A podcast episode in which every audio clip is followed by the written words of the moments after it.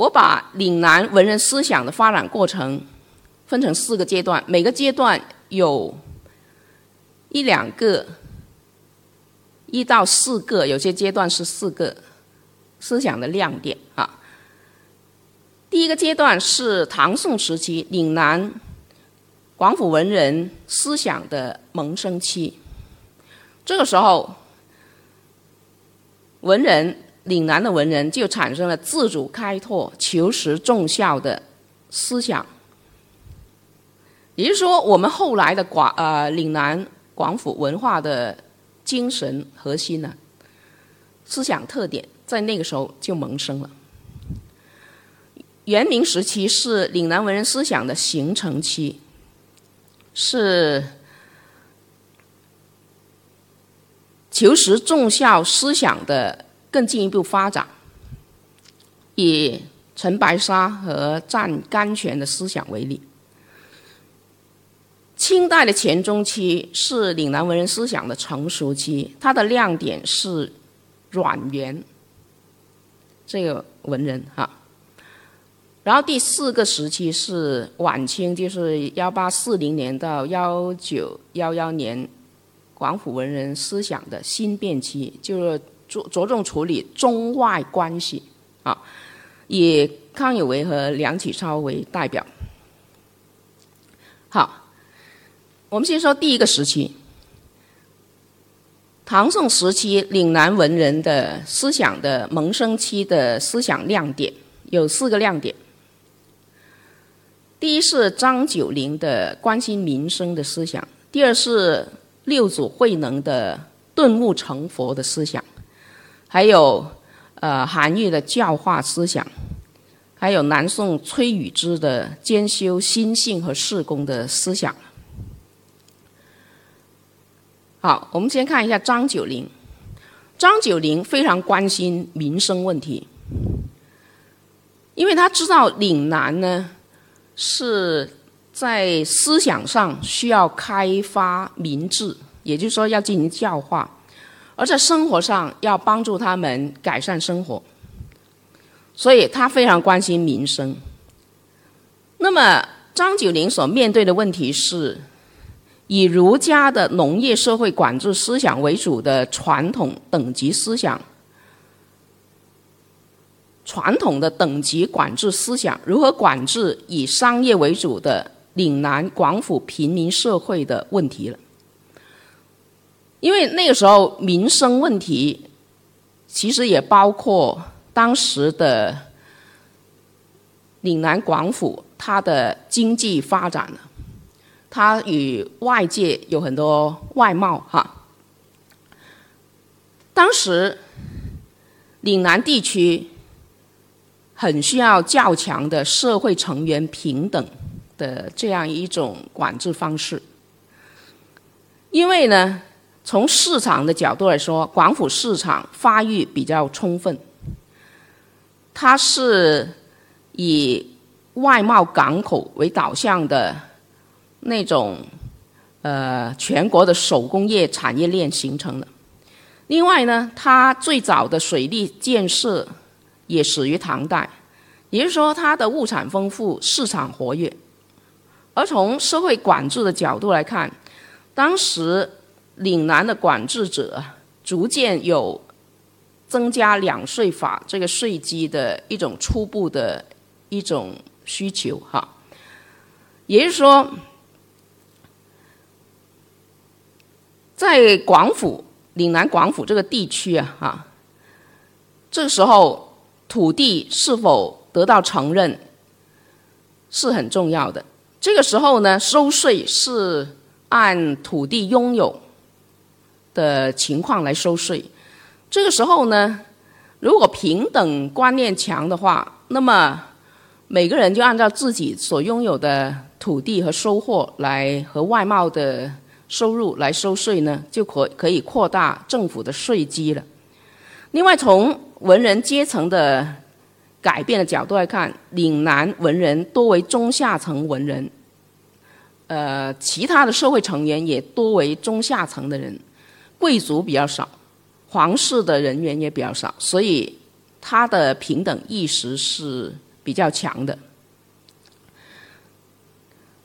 那么唐宋时期，其实外国人也要收税的，而且呢，这种税收呢，在皇帝和政府的那个国库里面，还是算收入的大宗。所以，南方广府地区哈，岭南地区，他对社会平等、社会成员平等的需求啊。这种平等意识的需求是比较强烈的哈。那么张九龄呢，他也就是在这么方面呢比较早的发挥的作用了。南方平等社会平等这个意识比较强的，还由于它虚势比较发达，它的虚势以呃可以作为乡村产品的交换、大众娱乐。还有人际交往的平台而显现出来，哈，显现发挥它的作用。所以呢，岭南广府人的近视平等意识，包括在公司问题上公私分明的市民意识，在话语形式上平等对话的市民意识，在文化机制上热衷文艺等连通个人和大众的审美中介的。这样活这样的活动啊，那么张九龄他做了什么呢？张九龄其实啊，他就是开启了盛唐啊初盛唐儒学的振兴历程了，就特别关心民生。那个南岭上的那种通道啊，就是张九龄。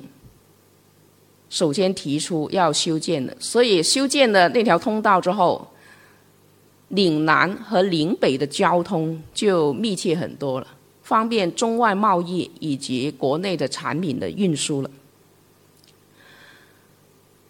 那么张九龄他的初盛唐儒学振兴的过程。当然，它是针对社会民生和民呃百姓教化以及社会管制时候平等标准的探索这方面所做出的努力，具体表现为两点：一个是强化了儒家的关心民生的思想；一个是注重文人个体的德望名节的修修养。张九龄很关心民生。特别是关注中下层那些官员，他是跟百姓直接接触的，所以呢，他们一定要关心百姓，还有他们要自注意自己的个人道德的修养。所以他在唐玄宗的那个时代，跟李林甫发生了争论，也就是说，官员的。这个人才的选拔是注重德还是注重才？两个人发生了争论。那么张九龄是主张注重德啊，所以他非常注重文人个体的德望和名节的修养，因为文人是文官队伍的来源呢。好，那么第二个亮点呢，唐宋时期。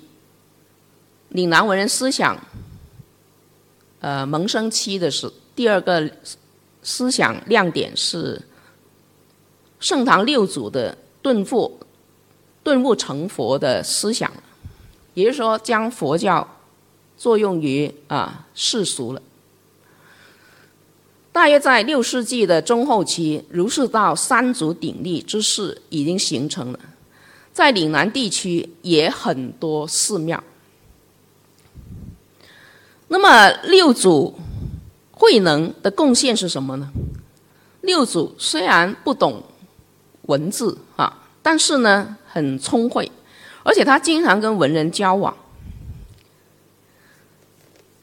跟文人接触很多。那么唐代柳宗元就曾经说过：“凡禅言禅者，皆本朝夕。”也就是说，中国文人认为。禅宗是以慧能的南禅宗为本的，以他为宗师，所以他跟文人的关系是很密切的。而我们岭南地区的文人思想，其实也作用于慧能禅宗思想的形成。中国禅宗通史的作者指出，岭南系的文化水平较低，但群众基础深厚，影响于流放来的士大夫甚大，极受地方官吏的重视，在形成中唐禅宗的整个过程中起着重要作用。其实，他对呃慧能的禅宗思想形成也起到作用了。那么，慧能他的思想亮点是什么呢？主要是三点。第一是将儒学论性的这个观念佛学化，也就是说，儒学是论性的，论过性的。例如啊，魏晋的。玄学认为财与性均为人的自然秉性，而儒家的明教也是本于自然的财性，非由外力作用。那么佛呢，就是大智慧了哈。那么这个智慧为本性所固有，也是财性，也就是说财性跟佛性是本为一体的。就慧能他这样认为哈。而且从修炼的角度来说，修炼成佛，并不依赖环境。而就本性而言，禅宗与忠孝之道是兼容的。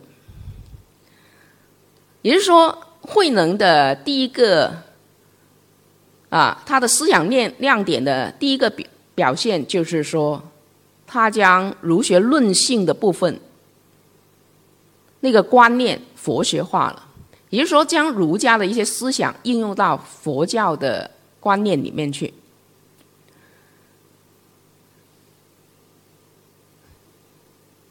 那么，慧能的这种思想呢，其实是以人为本，注重发挥人的能动性。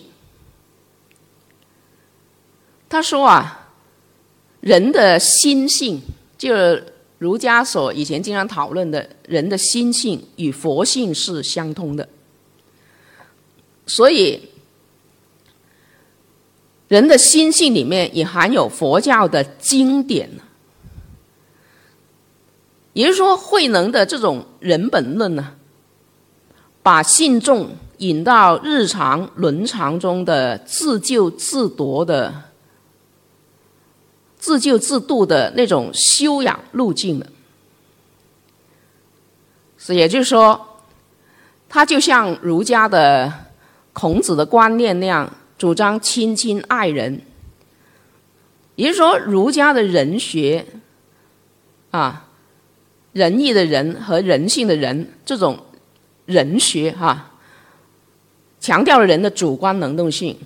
那么慧能就把它应用到。佛家的观念里面去，就是说人人都可以成佛了啊。南禅宗慧能把儒学啊，把佛学儒学化，这为后来文人的佛学化儒学，也就是说宋代的理学思想改革铺平了道路。那么慧能他的思想亮点的第二个表现是。他提供了一种众生平等的衡量标准。以前，我们中国已已有一些众生平等的一些标准，例如，呃，墨子他主张人人都要劳动。那么道家说，呃，我们就以自然为本位哈，为参照，自然怎么样就怎么样哈。那么韩非子说：“法以法为本位，大家都守法。那么这时候，慧能他通过佛教提供了一个新的平等标准呢，其实就是人人都可以成佛，而且万事万物、万法皆空，人人都是。”在本质的固定性上都是不断变化的，所以呢，人人其实是在逻辑地位上是平等的，人人都可以成佛，人人通过功夫论的呃修修行也可以成佛啊，所以他就在人类的存在层面引出了平等的观念。力图解决人类成员、社会成员之间的人我冲突问题。所以，佛性无差别，人人都可以通过修炼成佛，而且人人都是万事万物不断变化、没有固定属性的万物之一种。那么，他们的逻辑地位也是平等的。也就是说，通过佛教。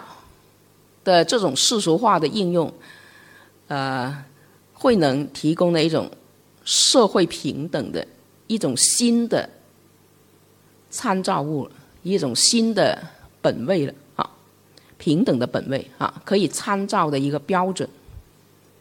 那么慧能亮点的第三点，他的思想亮点第三点是提倡顿悟这种。比较简洁的个人修炼的方法。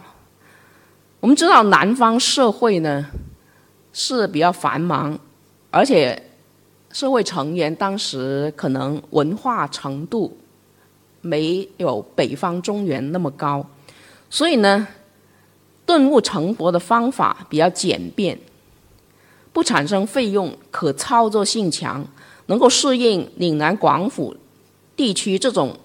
发展具有后置性和政治上有边缘性和中外交往有前沿性这种地方啊，符合庶族地主及下层人民的修行要求，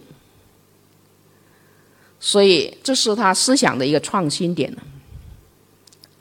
我们再看唐宋时期的第二个亮点哈，啊，第三个亮点，唐宋时期。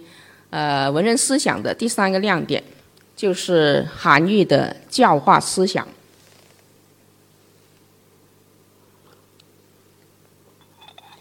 韩愈的教化思想呢，是激活个人学习儒学的动机。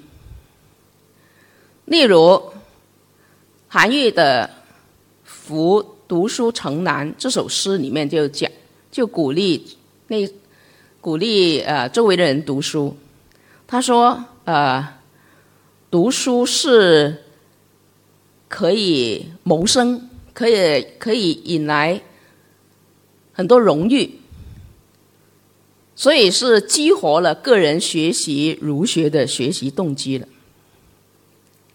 那么韩愈的教化思想的第二点呢？是建立民众学习的基础设施，例如韩愈贬谪潮州的时候置办州学了，所以这是韩愈他的思想亮点的两点表现了。我们再再看唐宋时期这个文人思想萌生期的。时候的第四个亮点就是南宋崔宇之的兼修心性和事功的思想。南宋时期，岭南广府地区更加发达了，啊，经济发达，人们容易滋生出做生意和重视现世生活的想法，所以这时候就人们想。生活的好一点，享受多一点。但是呢，南宋的时候，崔宇之那个时代，其实是有理学的。南宋宋理宗的时候，理学被确定为国家的意识形态。那么在这个时候，崔宇之呢，他是主张。是不单纯是用理来节制节制欲望啊，还是可以兼修心性和重视事功。所以呢，他比理学家的思想啊，有比较适应我们南方社会的这么一面哈。那么崔宇之的思想是怎么表现出来呢？他是主张啊啊，他是主张在哲学上天人合一，以在意思想思想制约皇权，在政治上。他强调仁政，在军事上维护皇权统一，这就是他的一种事功的思想了。崔宇之在幺二三五年啊，曾经平定了广东的崔峰军的叛乱，也就是说，他既立功了，然后呢，他也注重内心的修养，他还教化本地的民众。他是建立了我们岭南的一个书院了，哈，比较早的一个书院，所以呢，是他的思想是心性与事功都兼修，比当时的理学家的思想呢，更切合我们岭南的那个社会生活了。好，那么除了崔宇之之外呢，其实岭南的文人呢，也可以算是岭南的文人了。苏轼他在治惠州的时候，也是兼修内心和事功相结合的。例如，苏轼治理惠州的时候，以水利治理为先。治水讲究经济成本。此外呢，呃，苏轼还经常向百姓施医赠药啊。他知识面很广，对水利、农业、医学、造造酒、制墨、烹调都不乏研究啊。也就是说，跟崔宇之的做法是相类似哈。他也是这种兼修内心与事功。相结合的这样一种做法了。那么，当然，苏轼跟我们广岭南广府地区也是关系很密切的啊。那么，他也写过《广州普建寺》这首诗。好，上上面呢是岭南广府啊。文人思想的发展的过程里面的几个亮点，我们再看下面呢，是元明时期岭南文人思想形成的两个思想的亮点呢啊，就是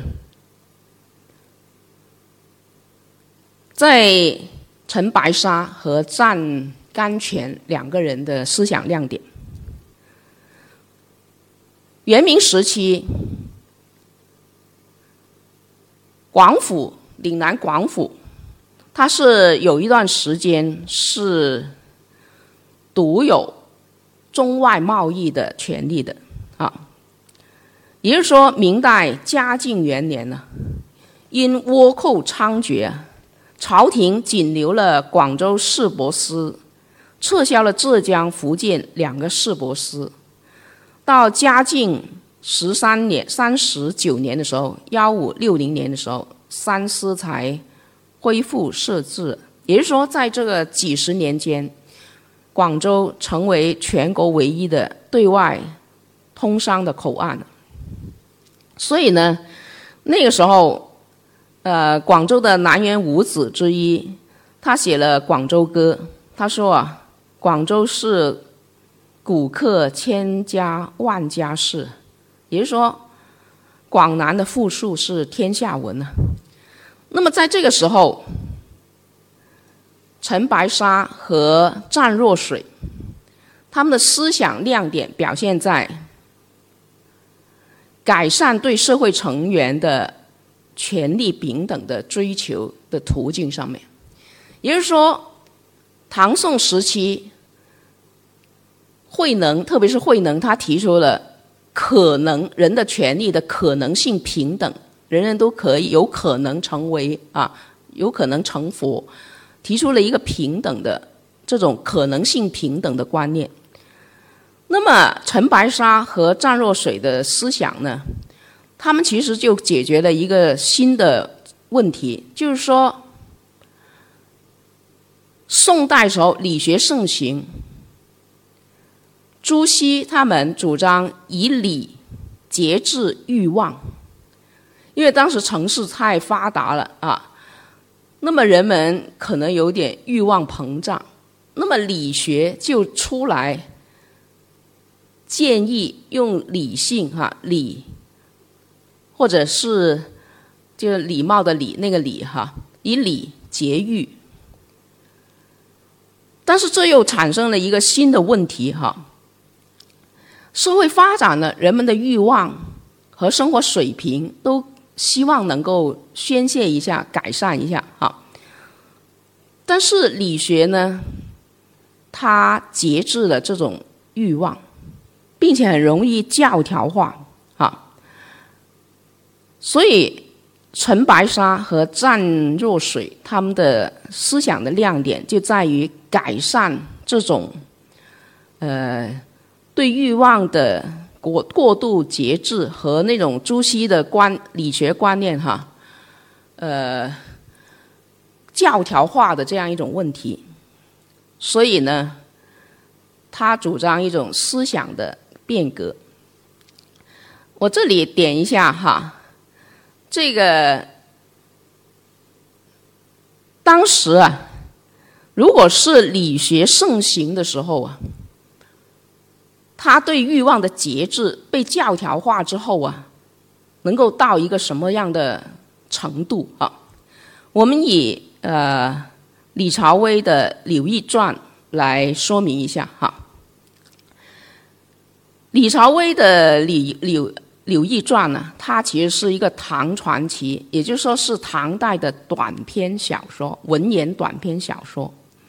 那么，如果南宋理学它如果是教条化，它一些观念哈，呃，以天理节制人欲的话，被教条化了的话，那么它会产生一种什么样的情形？就是。过度节制人的欲望和要求的道德水平很高，导致呢，人们呢没能考虑到，呃，人的欲望的一种宣泄或者追求啊，人的欲望的某些追求可以改善，可以使社会进步，也就是说，没有重视到欲望也是可以推进社会进步的。好，我们看一下哈。如果是理学，它被教条化的时候，会怎么样呢？我们以一个呃小说来说明一下，李朝威的《柳毅传》啊，它的情节是这样的：落地书生柳毅赴晋阳探访访友，路遇遭受丈夫公婆迫害的龙女，出于对龙女命运的同情。柳毅呢，救人危难，受托带龙女传书了。那么柳毅返回入龙洞庭龙宫，传书给龙君。那么龙女的遭遇呢，就激起了他的叔叔钱塘君的愤怒，他就赴晋阳血战泾川次子，救回龙女。然后第三部分。啊，龙女被救回来了，龙宫酒宴答谢，席间呢，钱塘君乘酒就逼婚了，那么柳毅就以礼拒婚了，因为他不想杀人夫君娶人妻子啊，所以最后呢，柳毅啊接受众人的馈赠，返回人间了。柳毅返回人间之后，出售龙宫所赠。成为巨富了，连娶二妻，但是二妻均早逝，后来娶了范阳卢氏，即为龙女。婚后呢，返回龙宫，双双成仙了。那么，假如理学对人欲、节制被教条化的话，那么柳毅的形象呢，就不断被美化了。也就是说，道德需要求就越来越高了。例如，本来啊。唐代李朝威的《柳毅传》这部这部小说里面，柳毅不仅应举是下地的，没考上科举，而且有归家后娶了两妻、两妻、两妻皆亡的情节。但是理学盛行的时候被教条化之后，那么影响到文学了。你看元代的尚仲贤的《柳毅传书》中的柳毅呢，是他是。删除了他娶卢氏龙女之前呢，有过两个亡妻的这个情节也就是说，柳毅是跟龙女的婚姻是没有别人插足的啊，很纯洁的。而且呢，清代李渔的慎钟楼中设计了柳毅考中了。功名，而且呢，与龙女呢，因此而更加门当户对了。所以，另外呢，对女性的贞洁也逐渐苛求了，不断被道德美化哈。例如，呃，同样也是理学思想也比较盛行的清代啊，李渔的传奇里面就。把柳毅故事中的龙女作为再教，她嫁了两次哈，嫁这一次嫁啊，呃，一个晋阳啊，一个晋阳公子哈，然后再嫁刘呃柳毅，所以呢，他是再教之父这个事实，他就设计成柳毅跟龙女定情之前。龙女被迫嫁给晋和小龙，但是慈情守礼，是没有真的结婚的。后来再嫁柳毅的时候，喜得玉无瑕，未受青阴污的贞洁之身还是保持的。所以可见呢，是理学思想盛行的时候，对呃理理学对欲望的节制是。教条化时候对文学的一些影响，也可以看见他对呃社会的影响了。那么陈白沙，他的思想的亮点亮点主要是在于改善这种情况，重视自我本真的生命感受力，力图摆脱礼教的约束。也就是说，陈白沙。开启了有名一代自然真情的价值理想，打破了理学对情欲节制的这种状态哈，那种教条化和过度的状况。所以呢，呃，是无所以而自乐的洒脱快乐心态，就逐渐啊在人们的心灵中播撒啊。